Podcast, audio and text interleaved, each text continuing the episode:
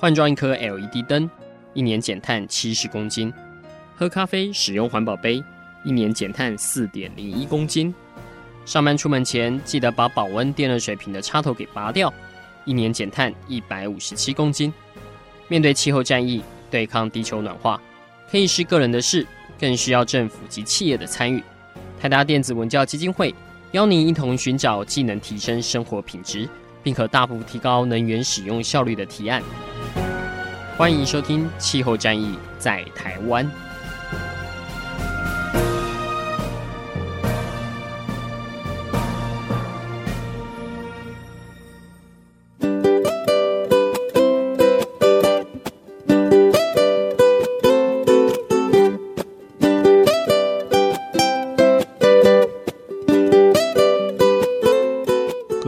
大家好，欢迎来收听今天的气候战役在台湾。我是主持人台达电子文教基金会的高怡凡哦，那我们今天要来聊一个很有趣的话题，应该也是目前很多人啊心中蛮有疑问，但是也蛮有兴趣的一个议题。哦，就是电动车。呃，大家应该有印象的话，去年我们有做过一集叫做《电动车的流言终结者》哈。那我们今天来做第二集，因为才短短的一年时间哈，这个电动车已经是在台湾哈已经突飞猛进，因为它已经变成是我们国家的一个既定的政策哈。政府在去年底有喊出了一个电动车二零四年的一个政策的愿景哈。二零三零年是要先把公车、公务车先电动化，二零三五是电机车要电动化。到了二零四零哦，就是最难的哈，这个四轮的汽车以后也要完全电动化。那或许以后也不叫汽车了哈，因为都没有汽油了，哪来的气呢哈？以后可能叫电动四轮车这样子。那这个算是一个我们有跟上国际的一个潮流，因为目前不只是台湾，全世界很多国家啊，包括像欧美大家比较熟的一些。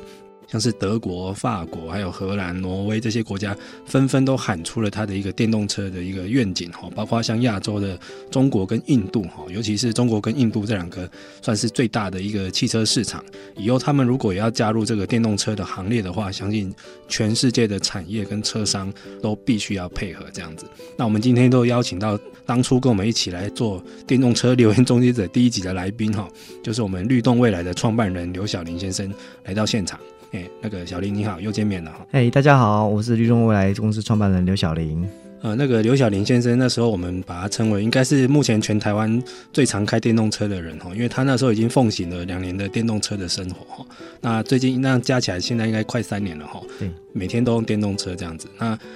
他其实也是当初从一个使用者的身份，然后后来进入到电动车这个行业哈。那刚好在这一年来。全世界最大的电动车的厂商，这样 Tesla 目前也真的正式进驻台湾哈，把台湾视为一个可开发的市场哈，应该也算是他预料的还蛮神准的啦哈，就是他才进驻台湾不久，台湾政府马上就有宣示这样的一个电动车二零四零的一个政策的愿景哈，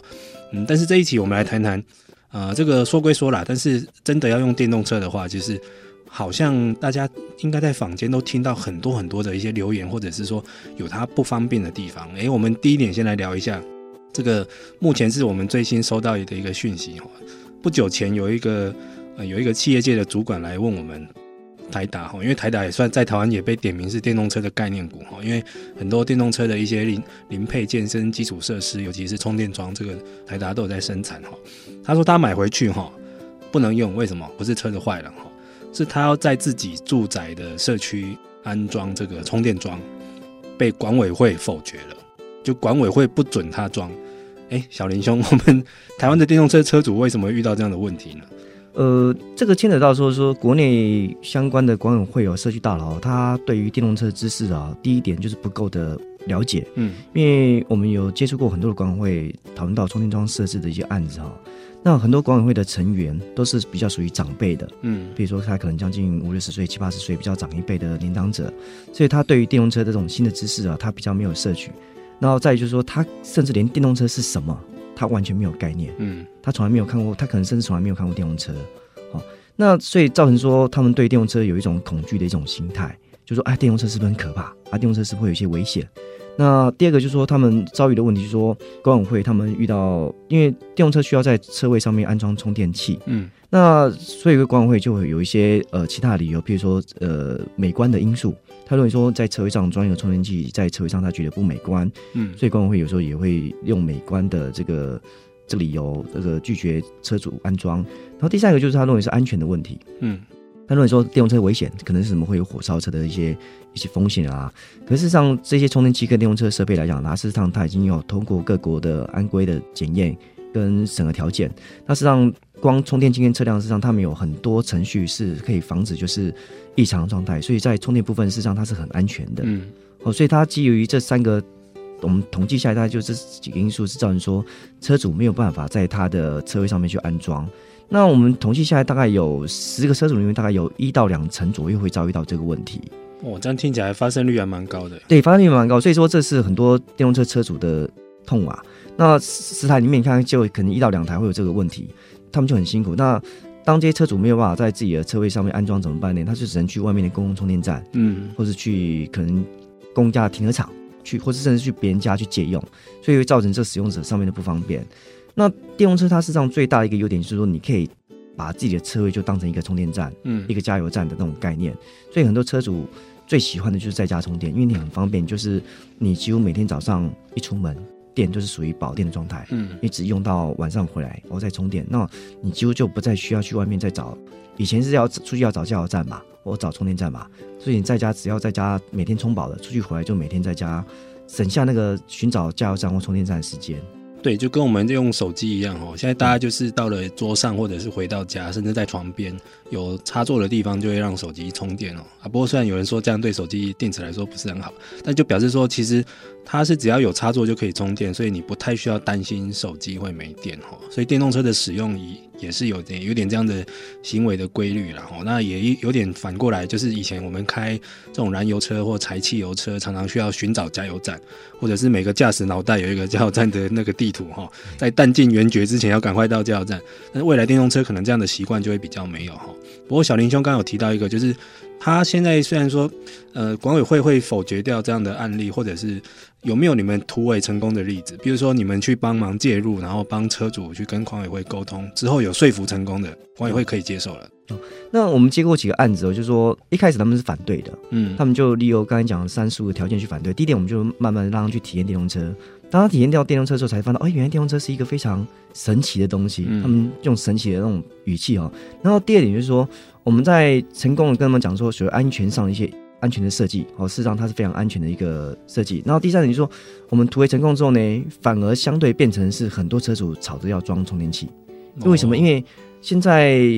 就就像是一个能源转换、交通工具的转换的过程。那已经有些比较先进的社区，哦，他们有意识到，就是未来的确是一个电动车的一个趋势。所以在这个阶段成功突围之后呢，反而是其他车主跟其他住户在甚至还没有买充电。呃，电动车之前就已经吵着要装充电器了，嗯，所以这已经算是成功的去去透过未来趋势的这个方式去诱导社区，就说你现在不装，你五年之后、十年之后一定会后悔，嗯，好、哦，为什么？因为我们已经在一些社区上面，一些电动车车主已经要问这个问题，因为我们一些电动车车主就是他原本的社区不能装，他气的就是要把原本房子卖掉去换一个，要搬家，要搬家，为了这个要搬家，这是一个很有趣的现象，就是说，那为什么？因为他自己体验到说，原来电动车是很方便的，所以。他可能甚至为了交通因素没有办法设充电桩，甚至要买新房子换新房子，所以新房子他就会选择有充电器的房子。是，这也是一个趋势。现在很多国外不管是企业总部啦、园区，甚至于是新盖的公共住宅，其实它都会有配备这个电动车的专属停车位跟充电桩的这个比例哈。那但是既有住宅这部分，真的要慢慢去突围哈。不过我觉得小林兄刚刚讲的蛮好的，就是其实你让这些管委会的北北们，或者是以前不太懂电动车的人们去试用过、体验过它，应该大部分的疑虑是可以化解的了哈。但是话说回来，谁在管这个住宅社区的管委会呢？这好像是内政部的事哈。所以这种住宅单位的主管机关是不是要进来加入才对？对，因为当初的电动车啊，事实上是。谈论电动车的是真真的起起飞的时代，是特斯拉进到台湾的时这个时段。嗯，那事实上台湾有一个就是纳智捷的品牌，那纳智捷品牌在国内它也推了很久了，但是纳智捷它蛮辛苦了哈，因为他们当初比较早期的技术，所以他没有办法像特斯拉一样可以有将近四五百公里的里程。嗯，那事实上我们在国内是纳智捷算是老牌的电动车。那在整个过程之中呢，纳智捷他们也有尝试的去设法去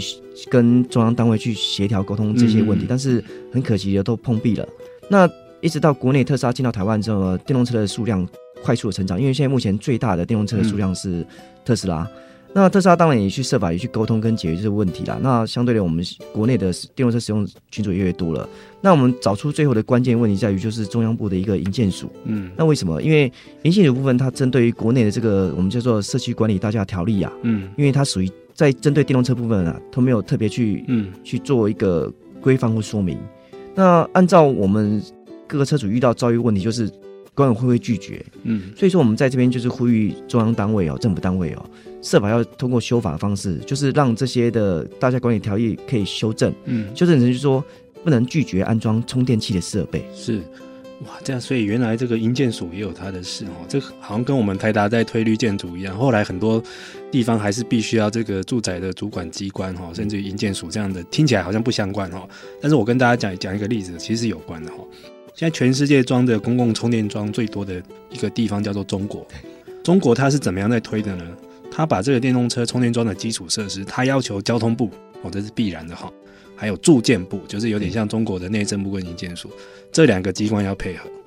哇，所以这样说起来，其实中国比我们聪明多了。我们台湾真的是遇到问题才发觉要去找营建署，中国早就想到了，嗯，难怪可以盖那么多。好，各位听众朋友，我们先休息一下，下一段我们来谈谈看，到底装了会有什么麻烦？真的会缺电吗？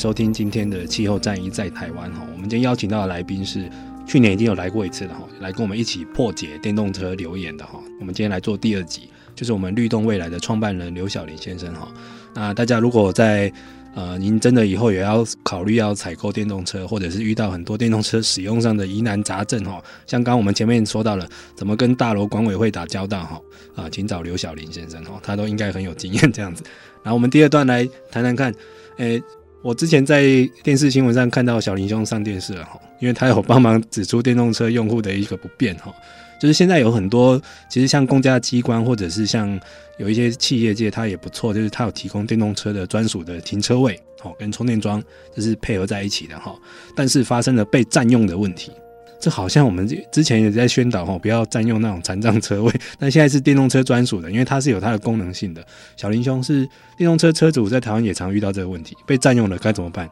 找人来拖掉吗？对，因为我们目前在车主在使用过程中，常常会遇到就是车位被占。那车位被占原因，就是因为油车它为了贪图就是有一个车位，他就去没有留意到就是它是电动车优先，嗯、或是残障车位优先，他就去占用那些车位。那所以造成说，我们电动车车主去使用的时候，车油车被占了，导致没有办法充电。那我们甚至有车友，甚至因为车位被占了，他就只能把线拉到旁边的空地，然后就只能窝在车上，就睡在车上，这样等电充饱，就还不能离开。对，不能离开，因为你你是等于说是他占用了嘛。但是唯一，因为你电动车只要没有没有办法充电，就没有人没有能源，就没有办法离开那个区域，嗯、所以他必须要等到电充饱之后才有办法离开。这是一个问题。那当我们遇到这个问题的时候，我们通常会第一个会向向停车场管理人员反映。那目前绝大多数的充电桩都还是属于公有的，嗯，所以我们只要向公有人员去反映，要求他们改善。那我们绝大多数几乎都有改善成功。像台北市政府还有新北市政府，那我们都有已经提出好几个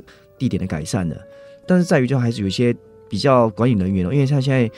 政府单位的停车场，它属于是 BOT 出去的，就是我外包的。哦，那等于是民间在管理了。对，民间在管理，但民间管理问题就来了，因为有些民间管理的态度哦，就是说，它由于涉及，就是因为电动车它要空出那个位置哦，它的盈利就会减少。嗯。那减少之后，就是变成说造成，呃，他们不太愿意去让这个车位保持空出来。哦，那是一个有点像稼动率的概念，我不能，或者是餐饮业说的空桌率哦。对。啊，这样子有点设计上制度的问题，因为他民营的业者，他就是要求取最大的利润。对，虽然说他是保障电动车使用，但他搞不好还引导其他车主去听听看，没关系。对他，他可能没有引导，但是说我们遇到民间停车场管理业者最大的问题就是说，他没有尽好督导跟管理的责任，嗯，而是当我们去问他的时候为什么车位被占，他就说啊，那那是你因为你没有立法啦，或者说你没有特别的说，他们就是没有去把车位照顾到。去把车位去做三角锥的警告标识的说明，哦嗯、或是去管理这些。当这些车辆违规停的时候呢，你有没有设告发单？那有些停车场是没有做这个动作的。嗯，但是我们观察到有一些像呃，只要是公务单位的停车场，那原则上我们只要申诉反映过之后，他们原则上都会改善。但是唯独就是民间业者这一块的管理的停车场是让我们比较头痛的。所以现在，就算电动车的车主遇到这种状况，他也可能只是只能先去反映而已啦。对但是他没有办法，譬如说，有点像那种违规停车一样，强制马上要可以申请拖掉或告发这样子。马上把那个占用车位的车给移给移走，现在是做不到的。对，因为像因为现在残障车位它有法规，嗯，有立法，所以残障车位它是可以告发开单的。嗯、但是目前电动车目前它还是属于还没有立法状态，它现在目前没有办法告发，没有办法开单。它现在说只是优先嘛，但是并没有说保障起来使用。对，哇，那这样就麻烦了，这样好像只能吃闷亏了。对，那但是原则上我们停车的部分的。原则上，我们还是希望政府单位还有就是民间委外的这种民间管理业者，希望他们可以尽好所谓的督导跟管理的责任。那原则上，他只要像美国嘛，美国事实上他也没有立专法，嗯，可是美国他们对于这一块的管理就做得很好，嗯，因为原则上美国他们大部分都蛮守法，而且他也不会去占用。然后停车场管理员他只要发现他的专用车被占之后，他也会主动过来要求就是。车主移车位，哇，这这样好像牵涉到是一个民族性的问题。就你这个民族限定上守不守法？其实像我们在坊间也常常看到，就是有很多汽车找不到车位，他就占机车格。当然我们看过哈，有真的有那种占四五个机车格的哈，他也不管。然后机车被占走怎么办？只好停到人行道或停到没有车格的地方哈。这是一种哦，这样怎么说？这样好像一时三刻还在台湾无法解决的。但是这个未来真的政府要赶快想想办法哈，因为。如果未来电动车的数量越来越多，你这个保障车位到时候真的不够了，这会变成一股民怨哦，哈，所以希望有关单位可以赶快去做一些处理哈，或者是如果真的需要立法哦，那真的就要有给他一个法源的依据哈。那再来，我们来谈谈一个很最近也是在，尤其在网络上留言很多哈，就说现在台湾才呃电力也不太够用哈，以后再让电动车卖这么多台，呃，台湾会更缺电哈。这个小林兄现在很是不是很多电动车车主在买车之前会先考量这个问题呢？是不是会助长台湾缺电的一个风气呢？呃，事实上，电动车的充电哦，我们分析过哦，绝大部分车主都是在家充电。嗯，然后电动车本身他们在电力充电的时间上面啊，它也可以设定时间充电，就可以指定在几点几点开始充电。哦，所以它不是每每次接上去就一直疯狂的在吃电那样子。对，因为你可以设定它的充电时间。嗯，那因为台湾最近才开始推动所谓的时间电价的一个充电的制度，因为像美国吼，美国他们事实上也很早就已经有所谓的智慧电网跟时间充电的这个概念。嗯所以美国像美国加州好了，我们当我们电动车车主，我们可以向当地的这个电力公司申请，就是我买了电动车之后呢，我可以向他申请，我有电动车，我要申请所谓的 EV rate，就是我可以申请一个电动车的，算是一个优惠费率这样。对，优惠费率，它因为它是加州政府法规规定的嘛，所以每一家因为加州有很多的电力公司，嗯、所以每一间电力公司都要跟从这个原则，就是给予电动车车主、哦、这个住户、哦、给予充电上的优惠。充电优惠哦，嗯，哦，所以他可能在晚上十一点或十二点之后呢，他的充电的费率、用电的费率就比别人便宜非常非常多，嗯，会比正常还要更便宜，哦，会比正常还要更便宜，这就是所谓的 EV rate。那但是你必须要持有电动车，你才可以去申请这个 EV rate，你就要利用晚上的时间去充电。在台湾现在也有时间电价，但是有时间电价以外呢，它还没有一个配套方案，就是说针对电动车，它有一个电动车优惠，嗯，更便宜。譬如说，原本的你是时间时间电价可能到晚间充电，你可能是一点七六块左右。嗯，那假设说像加州，它可以更便宜嘛？所以在台湾，你你应当要再推动，就是假设我有电动车的持有者，我可以在夜间充电的时候，你可以取得更便宜的充电费率。那样这样又可以诱导使用者，就是避开尖峰时段充电用电，就是使用离峰时间去使用这些离峰时间的呃电厂所产生出来的电量。是，所以就相对就是说，它等于是一个能源的转型。从以前的燃油的时代转换成就是利用离峰时电的闲置的电力去对电动车充电，是这个算是初步解答这个到底会不会缺电的问题。首先，如果以后电动车都是有点像是那种通勤的路线哦，它不是在公司停车场，要不就是在家里的车库之类的，所以它理当它的充电时间跟大家想象的尖峰哦，就是我们。每每年最紧张夏天的中午某天可能会跳电哦，那个充电时间是错开的哈，所以基本上不太会造成尖峰的缺点。再来就是，其实最近那个政府开始相关单位有针对这个来做个说明了哈，因为我们国家要推二零四零的电动车野望嘛哈，这个也要准备好。现在一个台电的官方数字哦，台电已经有算了哦。以后全台湾的车辆如果都电动化的话，哈，所以全台湾的车辆是包括一一千三百万台机车跟七百多万台汽车哦，哦，全部算进去哦，大概一年需要一百四十六亿度电，那这个占我们全年度的用电大概只有五趴而已哈，其实占比不大了哈。那大家可能会好奇，你这是怎么算的？我才不信呢！电动车坊间都流传很很耗电、很吃电那样子，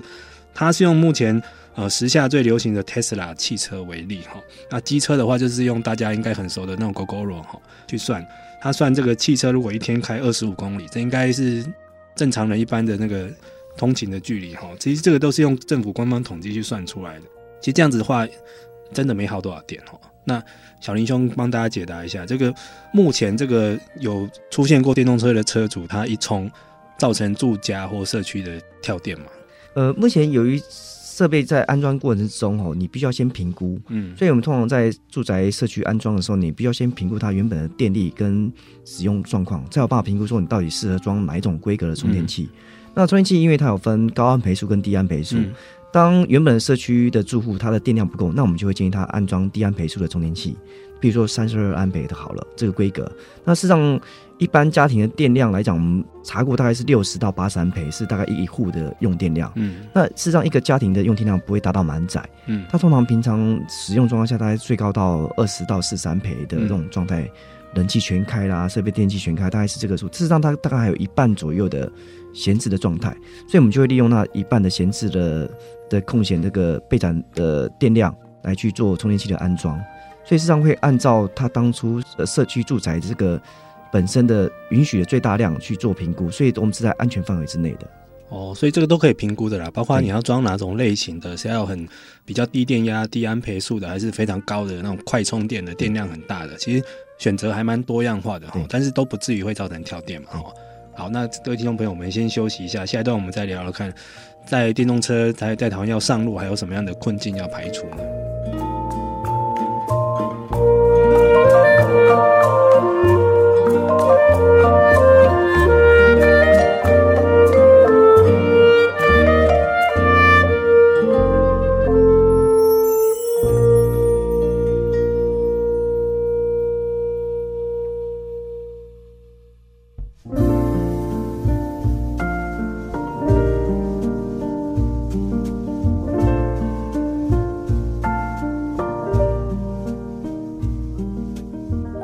听众朋友，大家好，欢迎回来。今天的气候战役在台湾，我是主持人台达电子文教基金会的高怡凡。我们今天这一集邀请到的是我们律动未来的创办人，哈，应该是全台湾最常开电动车的男人，哈。他一起来帮我们制作这个电动车留言终结者第二集。这个第一集在去年的节目有上映过哈，大家可以去搜寻我们这个气候战役在台湾的网页哈，来听听看第一集谈了些什么。第二集我们着重来谈一谈，在台湾要开电动车到底会遇到哪一些不方便的地方哈？这些不方便或许你在采买之前真的没想过会发生，真的都遇到了哈。刚刚前面我们有谈过了，就是诶要去跟大楼管委会吵架哈，就是有些住户大楼管委会不同意你装这个充电器，然后再来就是你的专属的车格车位有可能会被占用哈，那甚至于说有很多人疑虑就是装了会不会全家就跳电哈，社区大楼会断电之类的哈，这刚刚已经一一帮你排除了哈，都是基本上是都是有解决方法的哈。好，那这一段我们来谈谈看在户外的部分。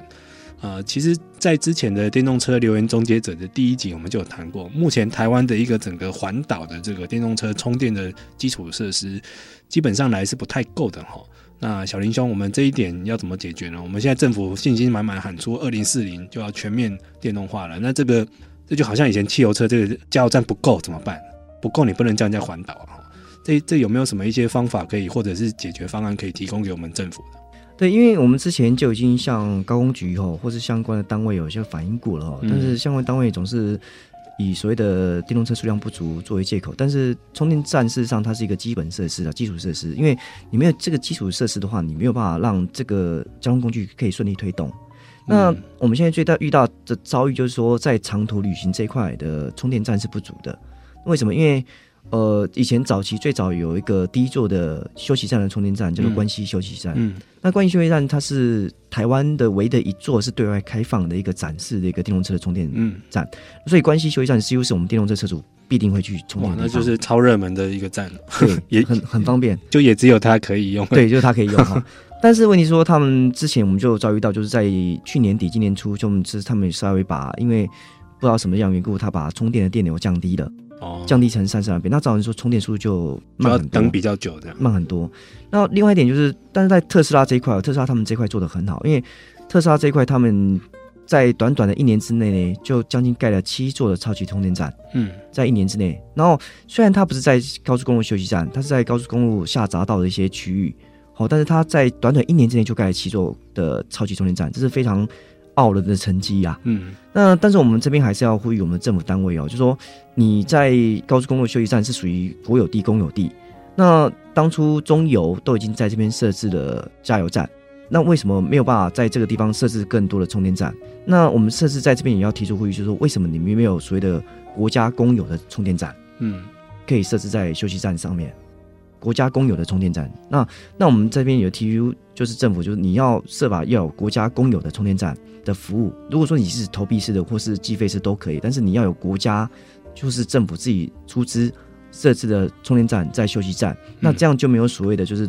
呃图利什么厂商之类的问题。那假设说你透过政府的这个设施设备公有化，就是公共化的这个充电站设施在休息站，那相信可以对。电动车推广来讲的话，是有更更快的帮助，更大的帮助。是的，其实我真的觉得，像高速公路的休息站，哈，它真的是一个环岛的充电网的一个第一步了，哈。因为起码你让人家克服那个心理，就是，譬如说我在台北，我起码我开得出台北市，因为休息站上面就有，哈。只是说这个这方面政府应该要赶快在建制速度上更快一点，哈。那其实我们也不是在里面的人，不了解到底有哪些行政环节是难以突破的，哈。为什么会迟迟这么久无法？无法再扩增，反而是要靠民间像 Tesla 这样的厂商去建置呢？那其实大家会不会担心政府的资源被滥用？其实我觉得有很简单的解决方法，就使用者付费，有点像是以前那种大家知道手机还没有普及之前，就是用公共电话。但是你公共电话就每个人都要去投币啊，你讲多久是你家的事，但是你有钱你就去讲这样子哈。啊，那个钱也不会让人家觉得啊我是图利谁要讲电话这样子哈，没有这样的事哈。那讲到这边，呃。各位电动车的车主应该常常会有用到一个手机软体，叫做 PlugShare 哈，P L U G S H A R E 哈，它上面其实有全世界包括台湾在内的很多充电站哈。它而且是车主可以自己去回报我在哪边发现到一个充电站哈，其实公家跟民间的都可以在上面登录哈。那比较特别的是，现在有一个是咖啡色的哈，跟这个绿色的标志不一样，它就是所谓的快速充电站哈，就是像刚刚那个小林兄讲的，现在国外的那种快速充电站是可以让它比较快可以充饱，像我们台达在欧洲已经有做到那种三百五十瓦的哈，三百五十瓦，我们一般的电动车应该都十来分钟、二十分钟就可以充到饱哈，这个才是未来的一个趋势哈。那不过，小林兄，我们刚刚也有发现一个问题哦。现在政府真的有在要求，但是像其实我们车主脑海里面就是有一个加油站的地图，所以好像第一集我们也讲过了哈。万一中油自己来做，哎，这不就好了吗？因为车主就不用再去转换，我要重新记充电站在哪里哈。加油站我应该都记住了。中油最近也有喊话哦，他未来要来做一千座的充电站，就是跟他们加油站算是帮帮斗在一起的哈。哎，这个计划看起来蛮好的。哎，您您您看好这样的一个中油的一个野心吗？呃，事实上，政府单位的先导运营计划里面，原本计划里面就是中油它必须要建置二十座的快速充电站。嗯，可是整个当初的先导运营计划下来之后，它实际上它只建置了一座在雾峰这一块啊，在中油加油站这一块，要二十座只来一座。对，那当初的计划事实上执行的不是很很顺利哦。那、嗯呃，我们也跟相关的政府单位有稍微谈了一下，到到底是什么原因造成说执行上面那个有这么大的落差在哈、嗯？那中油他们本身就是可能在落实这个当初的计划的时候没有落实很彻底，所以二十站里面只有一座。那今天现在就中油又要推出这个新的计划案，嗯、那计划案当然推出来喊一喊是 OK，但是重点是你中油到底有没有办法真正落实在这个项目里面？嗯，那这是一个问题啊。那么第二点就是说。中油是属于国家的国营的一个单位哦。那国营事实上它有本身呃，中油它本身有很多的预算跟资金。好，那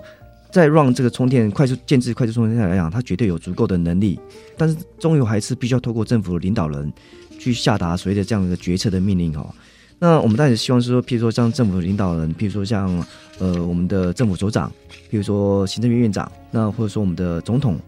如果说能由这些的高层首长直接下达这个命令，而且贯彻这个命令，好，那我们是期望就是说，应该是可以很顺利的，可以在中油的加油站的旁边设置所谓的快充站的这个机制。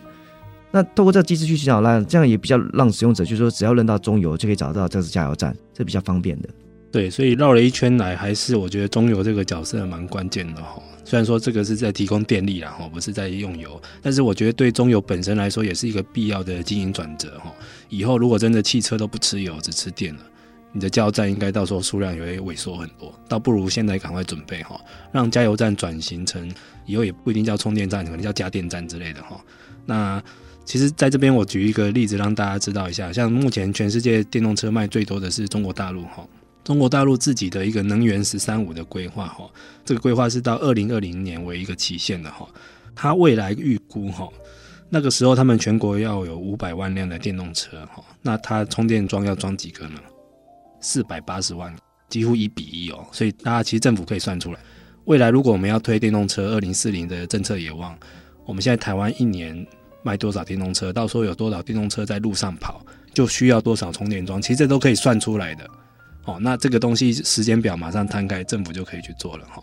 好，那我们在来问一下，就是现在会不会像其实小林兄刚刚提到的，像那个关西休息站上面那个充电桩非常非常热门，所以有时候那个车主在那边要排队要等蛮久的。呃，因为由于像台湾目前在充电桩这一块哦，那电动车使使用的数量还算是少数啊。那我们曾遇到大概有三四台车的确在那边同时充过哦。嗯，那那边地点来讲的话，事实上因为特斯拉的车辆还是算占多数啊。嗯，那自从特斯拉车在设置了新竹的交流道附近的一个快充站之后呢，许多特斯拉车主就去那个快充站充了。哦，所以车主会自己选择听到了快充站，或者是所谓的超级充电站，有更快的，不用等那么久的，大家慢慢会往那边去哈。对，所以这个也回应到我们刚刚中油在那个计划那边哈。未来到底你是要用一般速度的，还是超级充电站比较快的？这个要自己评估一下，因为车主会自己选择哈。这好像现在很多咖啡店都会提供免费的手机充电服务哈。这未来好像已经不是一个所谓的额外施舍给你哈。我很多加油站外面才弄一个充电站，未来可能是必要的服务，这大家要去联联想一下。好，我们先休息一下，下一段我们再看看，在迈向二零四零年之前，台湾还要做哪些的准备。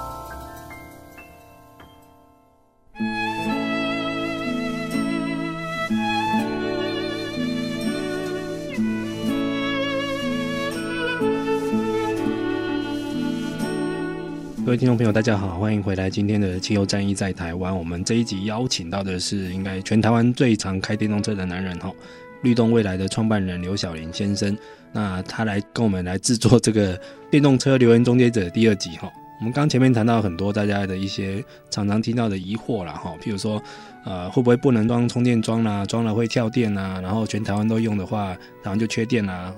甚至于说啊，充电桩不够要去哪里找人哈？其实现在都有一些很方便的一些新的方法哦，或者是说有一些解决方法，甚至于政府也开始在动了起来哈。包括我们前面聊的，就是诶，中油现在也要加入战局哈。如果中油以后真的每个加油站都可以充电的话，哇，那个对车主来说真的是一个福音呐，哈，因为以后大家随时都找得到，所谓的里程焦虑就可以断绝，哈，这个在业界有一个术语叫里程焦虑，哈，就是很多电动车车主怕开出去开到一半就没电了，就抛锚了，有去无回，哈，开得出去开不回来，那这个东西要一步一步慢慢去克服它，这样子，嗯，但是小林兄，我们再聊一个问题，哈，现在很多人会觉得，哎。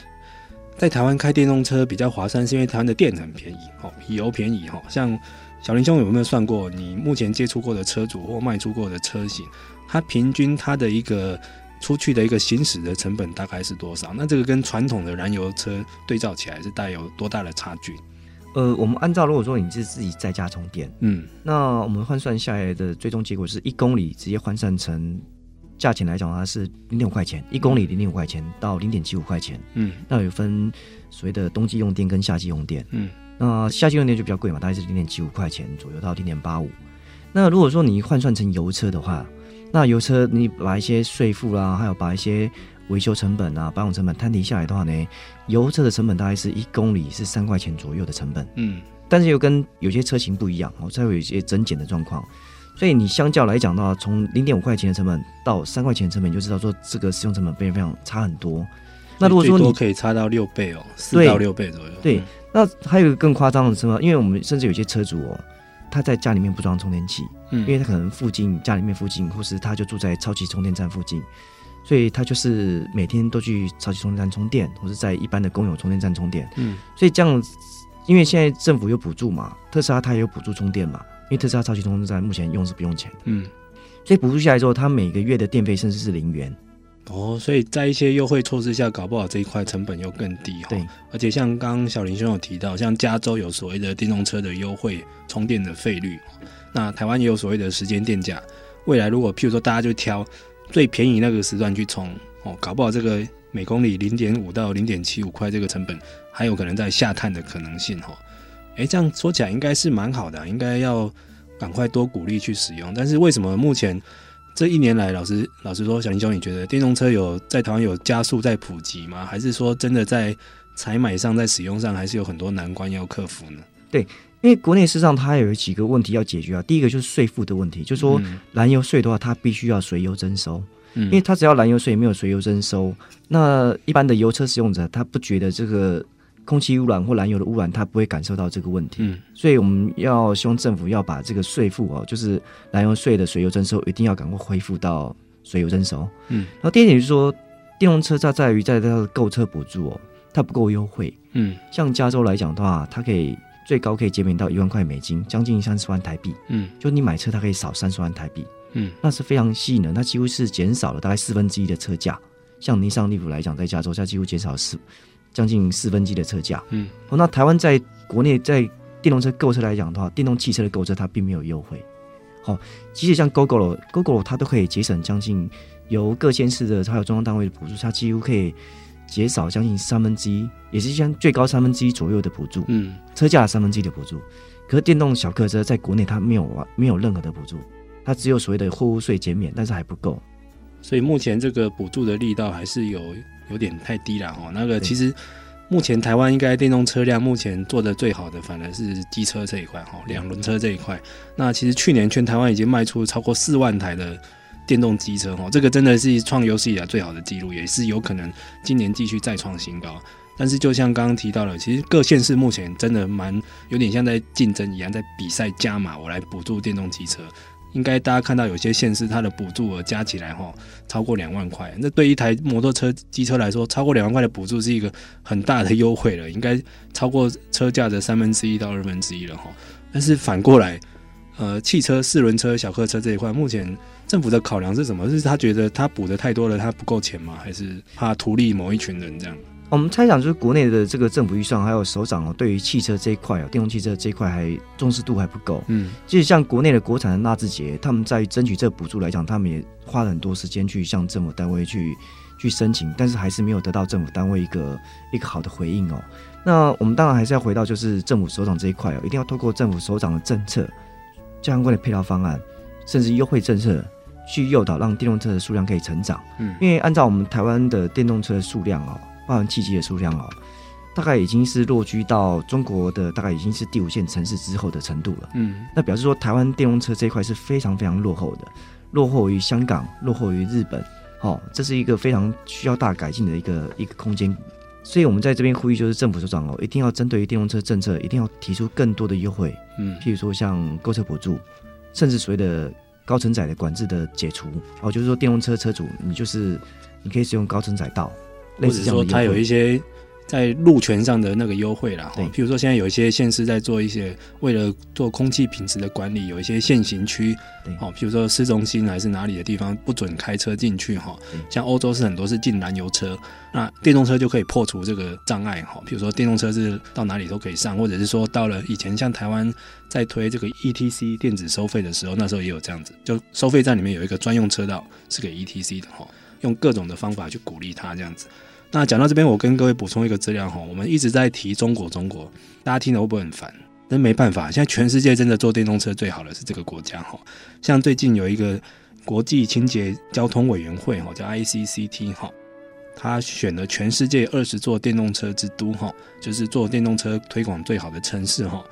中国占了七座哈，二十分之七。然后现在全世界做的电动车目前最被视为模范的一个城市哦，是深圳哈。他把很多公有车辆全部电动化了，下一步要推物流车哈。那还有一个城市也很狂哈，叫山西的太原。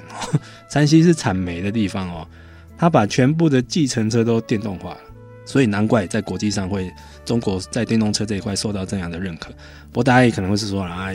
中国是集权国家，他们政府首长说了算啊，老板说了算，所以就是。大家就全面照办。台湾是自由国家，我们只能用鼓励的，只能用慢慢的诱导的哈。对于这一点，小林兄有什么样的看法？我们会不会常常看到这些电动车资料就好羡慕？对岸都做的好棒。对，那因为我们两个管理的国家管理方式不同了。那在国内，就像你说，我们是只能利用鼓励的方式去诱导车主去改变他的使用模式。但是诱导过程中，事实上立法哦，这还是一个关键。为什么？因为立法院只要他没有通过所谓的燃油税随油征收这个制度，因为燃油税随油征收这是本来是一个很合理的，包括连中国、包括连美国所有的燃油税一定都是随油征收，但是这个税制在国内已经数十年都没有改变了，因为这是一个不合理的税法。那原则上只要改变了燃油税随油征收，相信很多的交通工具的使用者就会转向使用电动车。哦，那只要税制改变，就可以改变现在电动车在国内。发展这么缓慢缓慢的原因，最早是最主要的原因就是在于税制。嗯，对。但是要过立法院这一关，就会遇到很多很多问题哦。尤尤其是今年要选举了哈，就是大家会觉得又要又要加税这种东西是有它难度存在哈。但是我最后给大家一个一些讯息哦，其实关于这种电动车这种相关用品的想象，大家或许未来要那个更 open mind 一点哈。像这个尼桑哦，日产汽车，它在英国推出了一个新的产品哦。就买电动车的车主呢，他可以相关给你推一些住宅的相关的产品哈。他把太阳能板跟储能电池还有能源管理系统全部绑到在一起，变成一套产品哦。所以以后你这住宅可以发太阳能，哦，变成比较清洁的电力，然后电力可以存在电池里面，存下来可以给电动车用，就它是一整套的。所以未来大家可能想象电动车也也不只是电动车了，它有可能是一个移动的一个电池。或移动的一个来源，甚至于说帮自己赚到钱或省到钱的，譬如说我们刚刚讲到的有优惠费率，它帮你省钱，充电也比较便宜这样子。那这样子的一个相关的服务跟产品，不断的不断的在国外推出了。所以台湾有觉得我是，我觉得有时候不要太画地自限。现在我们刚才讲好像都是交通部的事，但是如果是以后把住宅这一块也纳进来，诶，那又是住宅的事，然后把高工局啊什么一些台电啊基础设施进来。其实这是一个完全跨部门要去整合的地方，我觉得这个在二零四零之前，政府还有好多好多的事要做。好，那我们今天节目也时间也差不多到这边哈，我们最后也谢谢小林兄来参加我们这一次的这个电动车留言终结者的续集的一个报道哈。那希望下次如果还有一些新的状况，我们会为各位收集资讯哈。搞不好我们电动车留言终结者或许会有第三集的出现。好，各位听众朋友，我们就先到这边，下次再见，拜拜，拜拜。